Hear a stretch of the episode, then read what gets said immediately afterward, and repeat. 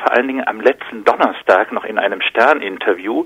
Da hat äh, Minister äh, Gabriel äh, gesagt, er will einen restriktiveren, also sozusagen einen zurückhaltenderen Rüstungsexport als bisher und äh, er will nicht, dass bestimmte rote Linien überschritten werden und rote Linien heißt für ihn äh, Rüstungsexporte in Bürgerkriegsländer und äh, in äh, Länder an Unrechtsregime, die äh, ihre eigene Bevölkerung unterdrücken.